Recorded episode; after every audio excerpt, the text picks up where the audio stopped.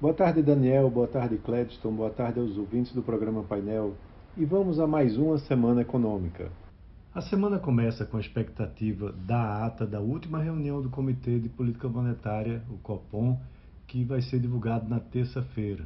Isso logo após é, a decisão de cortar a Selic pela primeira vez em três anos, iniciando um mais que aguardado ciclo de alívio.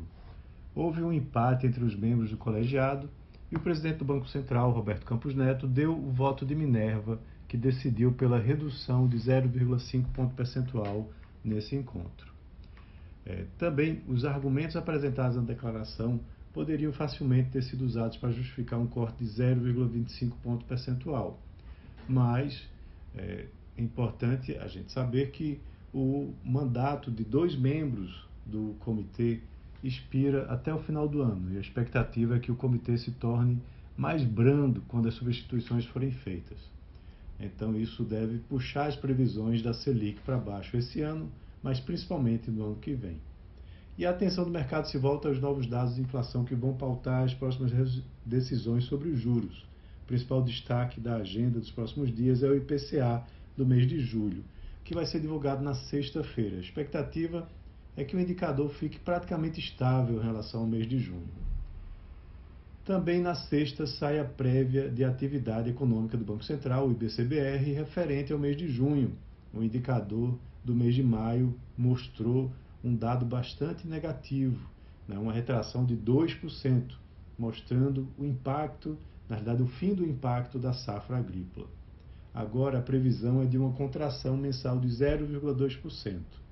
Na quarta-feira, o IBGE vai divulgar as vendas do varejo referente ao mês de junho onde há uma previsão de alta mensal de 0,4%. Na quinta-feira, sai a pesquisa mensal de serviços, também para o mês de junho. A expectativa é que haja uma alta mensal de 0,3%. No noticiário corporativo, o destaque é para a penúltima semana da temporada de resultados das empresas do segundo trimestre de 2023.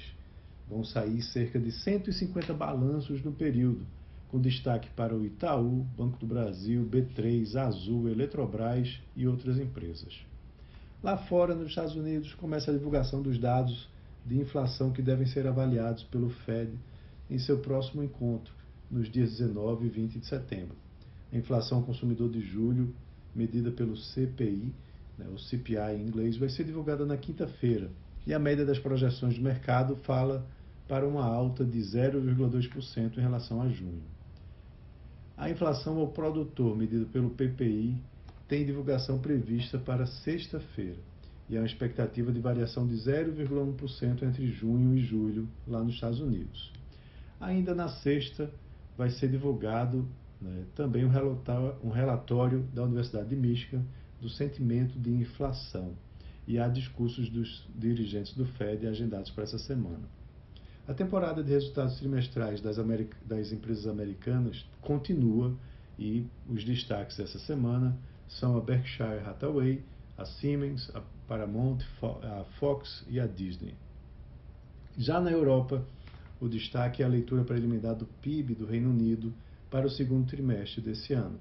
Expectativa de uma estagnação. Na zona do euro, sai a produção industrial alemã, que também deve apresentar uma contração.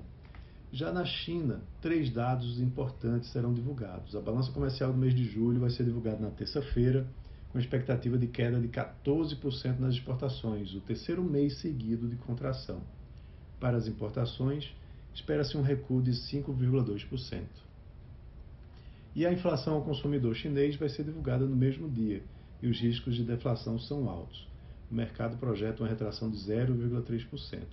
E por último, a inflação ao produtor, a previsão é de uma contração de 5% em bases anuais, o que seria o décimo mês seguido de crescimento negativo.